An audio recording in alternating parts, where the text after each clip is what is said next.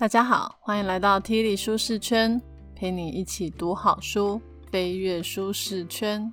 今天要介绍的这本书是我在第五十三集《拯救手机脑》的作者安德斯·韩森所写的，书名叫做《真正的快乐处方》。安德斯·韩森是瑞典非常有名的精神医学专家，他写的这一本《真正的快乐处方》在人口只有一千万人的瑞典。居然就卖了六十万本，销售量非常的惊人。一开始我看到这本书的书名的时候，我以为它是一本从心理学的角度来教大家怎么样变快乐。读了之后，我才发现它其实是医疗保健的科普书。诶，我在看的时候一直想到我曾经在第二十一集讲的为什么要睡觉那本书呢，从头到尾都在讲睡眠有多重要。而今天这本书也是从头到尾都在讲运动有多重要，所以如果让我为这本书取名的话，我可能会叫它是为什么要运动。虽然呢，它的书名叫做真正的快乐处方，但快乐处方的内容其实就是运动。书里面有提到，我们可以透过运动来让自己更健康、更快乐，而且运动也可以降低我们的压力，让注意力更集中。还可以治疗忧郁症，提升记忆力，增强创造力，还可以停止衰老哦。听起来是不是超棒的？好，那我们就开始吧。本节 podcast 将为你带来以下四个部分：一、摆脱压力；二、让注意力更集中；三、培养自己的创造力；四、体育课让孩子变得更聪明。首先来谈谈运动跟摆脱压力的关系。不知道大家有没有过一种状况，就是你身体有病痛去看医生的时候，如果找不到病因，医生呢都会说你可能是压力太大了，免疫力产生了一些问题。像我有朋友他荨麻疹，怎么看都看不好，医生就说哦你一定是压力太大了。或者是我之前有一阵子会晕眩，我去医院做了各种的检查，都说没有问题，然后医生就说。你应该是压力太大了。我后来就跟我朋友说，所有的病都跟压力有关诶，那是不是没有压力就没有病了呢？不过呢，人类也是不能完全没有压力。就像我们要上台演讲的时候，有适度的压力，反而会让我们的思路更清晰，注意力更集中，表现也会更好。但是压力如果太大也不行，像有人压力大到一上台就脑筋一片空白。还胃痛、恐慌，如果是这样的话，他的表现反而会更不好。所以说呢，压力并不是完全不好，但是要适度。但是现在的人呢，大部分都是处在高度的压力下。这本书就有提到，在美国有百分之七十二的成年人常常要面对巨大的压力，而且有百分之四十二的人呢会因为这样而失眠。我们的大脑有一个掌管记忆的地方，叫做海马回。如果我们压力很大的时候，大脑中的皮质醇的浓度会提高，而且皮质醇浓度如果长期都很高，其实不太好，因为这种压力的荷尔蒙可能会是有毒的，会让海马回里面的脑细胞死亡。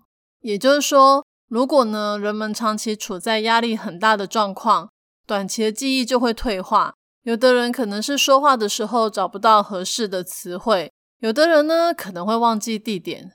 因为海马回跟空间的定位也有关系，就有研究呢去检查高度紧张还有焦虑的人的大脑，他们发现这些人大脑里面的海马回尺寸呢比平均值还要更小。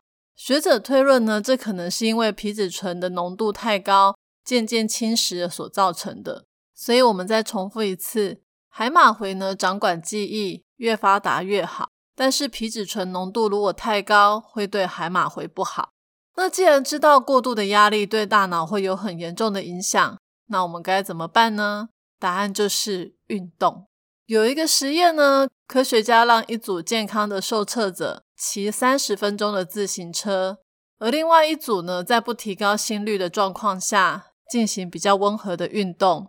结果发现，骑车组的那一组受测者。他们的皮质醇浓度比较低，他们的身体呢没有像其他人那样产生强烈的压力反应，而且不管受测者的身体健不健康，测试出来的结果都一样。运动后呢，可以平息压力的反应。再来就是科学家还发现，骑车的那一群受测者，他们的海马回活动能力比较强。所以如果你经常运动的话，海马回就有可能产生新的脑细胞哦。可能有人会问说，一定要做加强心率的有氧运动吗？像现在很流行重训。重训有用吗？作者说，如果从减缓压力的角度来看，有氧的训练还是比重量训练更有效，而且至少要进行二十分钟以上的有氧训练。如果你耐力好的话，还可以试着延长到三十到四十五分钟，或者是你也可以交替进行各种类型的运动，例如你可以做一些重训，又做一些心肺的有氧训练。除了压力以外呢，还有一个跟压力相关的同义词，而且比压力更严重的，就是焦虑。当有人压力已经大到焦虑的时候，他的心脏会跳得很快。像我每一次要开会前，我都会用我的智慧型手表来量心跳，我完全没动哦，我一分钟可以跳到一百多下，跟跑步的时候差不多。作者说呢，我们在焦虑的时候会心跳加速。但是我们在慢跑的时候也会加速，只不过你在焦虑的时候，你会担心有不好的事情发生；但是你在慢跑的时候，你的心里却不会有这样的负担，而且跑完之后还会觉得心情很平静。也就是说，当你在运动的时候，运动会告诉大脑，心率跟血压的增加，并不是就说现在就是处在焦虑或恐慌的状态。运动呢，其实是可以带给我们正向的能量。也就是说，如果你常常运动、慢跑，你的身体会很习惯心跳变快。如此一来呢，你就比较不会认为心跳变快是一件坏事。所以，当你在做一些容易焦虑的事情的时候，像是上台演讲，也比较不会觉得心跳变快就是有坏事发生。因为运动呢，让你体验到心跳变快，还是有可能会发生好事的。这样子你也比较不会焦虑哦。不过要运动到什么程度才可以降低压力跟焦虑呢？作者说，如果要让大脑中的海马回变得更强大，是需要一点时间的。要达到这一点的话，至少每一周必须要让你的心率加快两三次。但是如果你因为某一些原因不可以让心率加快，可能对你的身体很不好，那就去散步吧。虽然说效果可能不如其他强度高的运动来得好，但是散步还是可以降低焦虑哦。运动除了降低压力跟忧虑之外，还可以提升我们的专注力哦。第二个部分，我们就来探讨运动怎么样让我们的注意力更集中。我们先来定义一下什么是专注力。假设有一天你在办公室里面上班，旁边有两个同事在聊天。后面有人在使用影印机，发出机器嘈杂的声音。隔壁的同事桌上的电话在响，而且你的手机还不断的冒出简讯或是赖的提醒。如果我问你说，在这么多的干扰跟噪音之下，你还可以专心工作吗？大部分的人的回答是可以的，因为我刚刚描绘的不过就是每一个上班族的日常。如果因为这些干扰就不能做事，那我们根本就上不了班了。而这种集中注意力，在学理上面有一个名称，叫做选择性注意。这是一种人类非常难能可贵的特质，它可以让我们选择专注在某一些事情上，然后可以顺利的完成任务。不知道大家有没有发现，在现在这个社会里面，专注力很重要，因为资讯太发达，充斥着太多让我们分心的事物。而且自从我生了小孩之后，加入妈妈圈，我才发现身边有很多孩子都有 ADHD 注意力不足过动症。这本书也有谈到，美国呢在二零一五年的时候，大概有超过六百万名的儿童被诊断出有 ADHD，而且有一段时间治疗 ADHD 的药物在美国还非常的难取得。通常呢，医生会从三个方面来去推断人们是不是患有 ADHD，分别是注意力、冲动行为跟过度活跃。要被诊断成有 ADHD 的话，必须是在注意力集中、跟冲动控制方面出现严重的问题，才会被确诊。但是 ADHD 的诊断也不是这么的黑白分明，它的标准呢也会视情况而定，并没有一个明确的界限。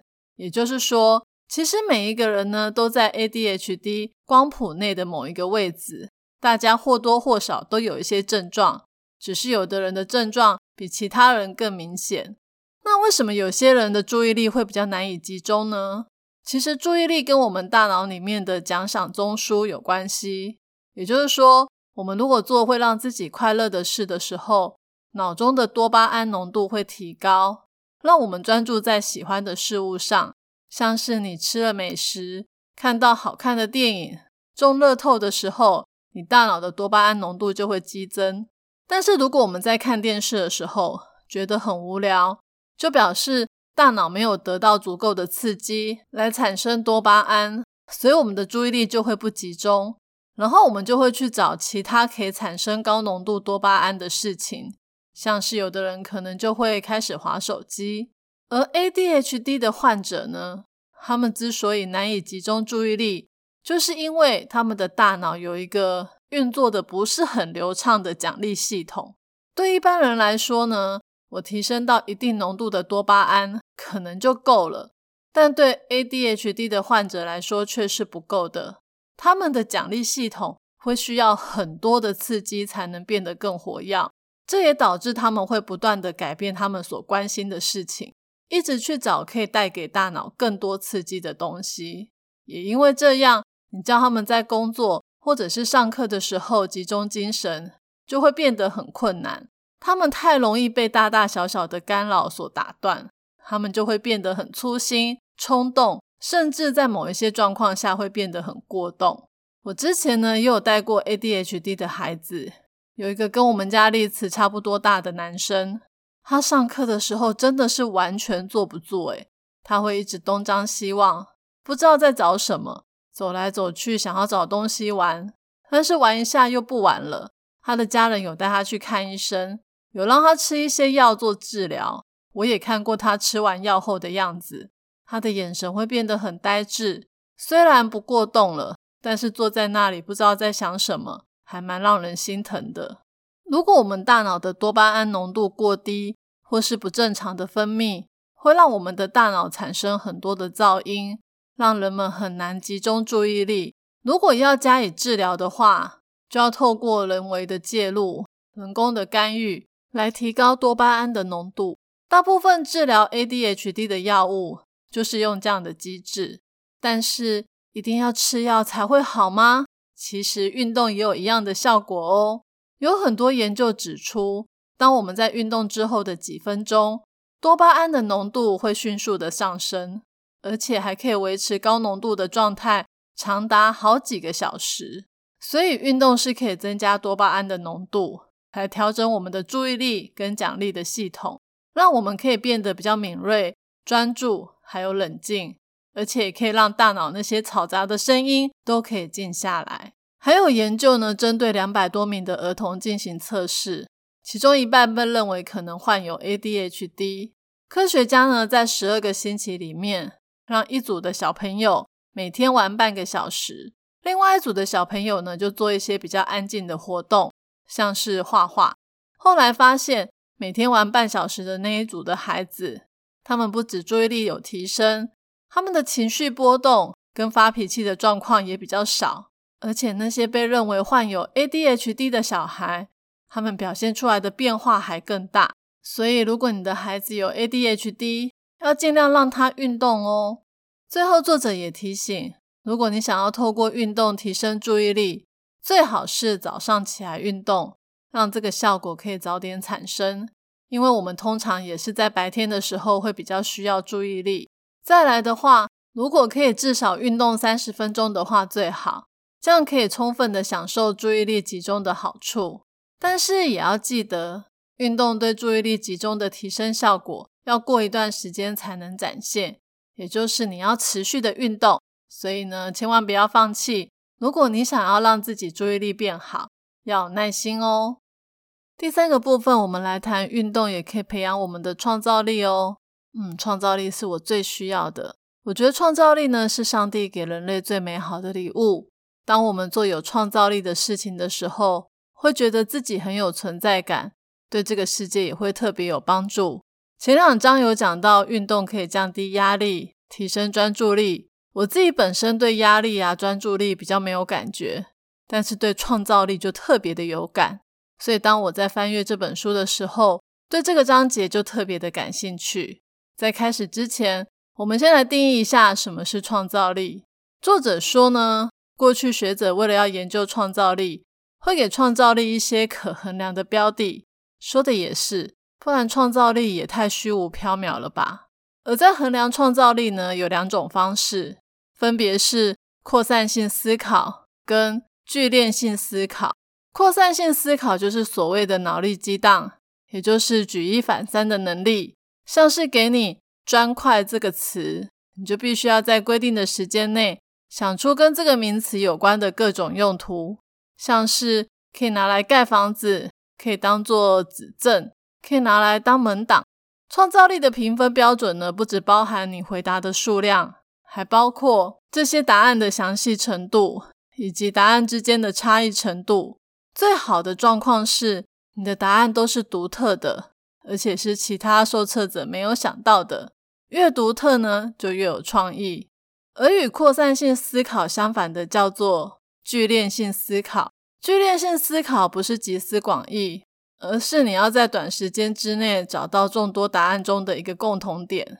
举例来说，我如果给你三个词：大安森林公园、故宫、台北一零一，你要快速的找到这三个的共通点。像这三个共通点，可能就是他们都是位在台北的景点。剧烈性思考呢，比扩散性思考更强调速度跟逻辑，它对大脑的负荷还比较高哦。我们既然知道科学家会用扩散性思考跟剧烈性思考来衡量一个人的创意，那我们就来看看运动对这两种思考的影响。斯坦福大学的学者针对了一百七十六名的受测者进行研究，他们也是把人分成两组，第一组呢是在散步之后。进行创造力的测试，而第二组呢是在休息之后进行创造力的测试。结果发现，散步组的测试结果有百分之六十的创造力表现比休息组还要来得好。它主要呢是展现在扩散性思考，也就是脑力激荡跟产生新想法的能力上面。不过呢，在剧烈性思考，散步组这边就没有看到比较明显的改善。也就是说，运动呢可以促进你的是创新能力，而不是逻辑思考的能力。那这边呢有一点要特别说明的就是，虽然刚刚的实验说运动后对创造力来说有变好，不过也有研究指出，创造力的提升其实非常的短暂，它会在运动后几个小时内增加，然后就慢慢不见了。所以如果我们还需要灵感的话，就必须要再去散步或是跑步哦。书里面有提到，村上春树呢在写书的时候，会在凌晨四点起床，一直写到十点，然后呢下午去跑个十公里，接着游泳，剩下来的时间他会听音乐，会看书，晚上九点睡觉。村上春树说呢，体力对写作还有创造力都很重要，他必须要从运动中获得体力，而且不止村上春树。爱因斯坦呢，也是在骑脚踏车的时候想到了相对论。而听说呢，达尔文他以前会绕着一座房子走一个小时。他说呢，这一条路是他的思考之路，也是因为这一段的散步，让他写出了《物种起源》这本书，算是生物学领域中非常重要的著作之一。而听说呢，苹果的贾伯斯也会定期的举行步行会议。因为他觉得这样比坐在办公室里面围着一张桌子开会会更有效率、更有创意。像我这种非常少运动的人，我看完了这张之后，也突然想要运动了。我也想要跟达尔文一样，每天走一个小时，边走边想。一方面可以提高我的专注力，一方面还可以激发我的创造力。哦，对，还可以降低压力，根本就是一举三得嘛。好吧，明天就去运动一下吧。最后一个部分，我们来聊聊运动对孩子的好处。在我以前念书的那个年代，为了要准备考试，国中跟高中几乎所有的时间都在读书，我对体育课的印象很少。上体育课好像都在考体能，像是考跳远可以跳多远、三步上篮这一类等等的。而且我记得也很少跑步、打球。不过我本来体育就很差啦，就算有体育相关的比赛，我也只能当啦啦队而已。我还记得以前老师跟家长都会说，念书的时间都不够了。上什么体育课啊？而且不止体育课，家政课、美术课、音乐课也都会被牺牲。如果呢，今天这本书或是运动能帮助智力的成长研究，可以早几十年出现的话，我们或许就不敢这么轻易的错过体育课了。事实上呢，有很多研究都告诉我们，影响学生的学习成就，不只是靠课堂上所学习到的内容。运动也可以增强儿童跟青少年的学习能力哦。有研究呢，让九岁的孩子运动二十分钟，他们的阅读能力就明显变好了。才二十分钟，诶就可以改变孩子的学习能力。而另外有一个研究呢，也让青少年慢跑十二分钟后，发现呢，他们在阅读理解还有视觉的注意力都有所改善，而且注意力还可以持续差不多一个小时。为什么会有这样的效果呢？我们在第二部分有提到，运动后专注力会增加，有可能是因为专注力提升，学习效果也跟着变好。也就是说，上体育课不只是为了要赢球，或者是让孩子去学习某一种运动，更重要的是，体育课可以提高孩子们的基础教育三种能力，分别是阅读、写作、算术。也就是语言跟数学能力，运动不只对学业成绩有帮助，对孩子的压力也会有影响。有一个研究呢，帮一群九岁的孩子都佩戴了计步器，然后再用一些方法来测试孩子的抗压性，像是呢叫孩子在规定的时间内解出几个数学题目，或者是上台去演讲报告。那这个研究就发现，没有走路的那一群孩子，他们面对压力的时候。会表现出很强烈的反应，而每天走很多路的孩子，他们的表现也相对比较平静。他们大脑的皮质醇浓度也不像那一些不运动的孩子一样，在算数学的时候或者是在上台的时候会上升很多。所以呢，可以从皮质醇的浓度来确定，有散步、有运动的这一群孩子，他们比较能够适应压力。既然运动很好，那学校应该好好善用体育课来帮助孩子。甚至有人开始倡导，不只要上体育课，连上课的时候都要站着上课。还有的学校会采用站立型的课桌，让学生站着上课。就像我们现在办公室也蛮流行站着上班，但是公司呢，通常站着上班是因为久坐不好，要让久坐的上班族可以透过站着消耗一些热量。不过呢，研究却告诉我们，站着上班或者是上课，对大脑的影响可能还比消耗热量还要更好哦。有实验也发现，学校呢开始使用站立式的课桌之后，他们就用机器去扫描那些一直站着的小朋友，发现呢，他们大脑的额叶活动有增加。如果大脑的额叶越活络的话，对工作记忆还有注意力的提升会很有帮助。后来呢，他们也去测量这些站着的学生，也发现他们的阅读理解能力、知识的记忆力，还有解决问题的能力都变好。就只是站着上课而已哦。学生呢，平均的智力水准就提升了百分之十。事实上呢，不止站着，只要跑步、走路、有运动，都可以有以上的效果。所以又回到这本书一直强调的。运动可以让孩子变得更聪明哦。今天的说书就说到这里，最后来讲一下看完这本书的感想。这本书讲了非常多运动的好处，我看到后来会有一种运动是万灵丹的感觉。不过呢，作者当然也有说，运动不能过度，过度消耗体力的运动也会让我们的大脑宕机。基本上呢，就是每周至少进行两到三次。一次三十分钟以上的有氧运动是最好。虽然这样的运动准则我们以前也常听到，不过呢，以前我们可能都不知道，原来这样运动对我们有这么大的帮助。除了可以让我们维持外在体态的良好状况，对我们大脑的影响更是让人惊讶。不止你的注意力、记忆力、创造力、抗压性都会提高，连你的智力、处理问题的能力都会变好。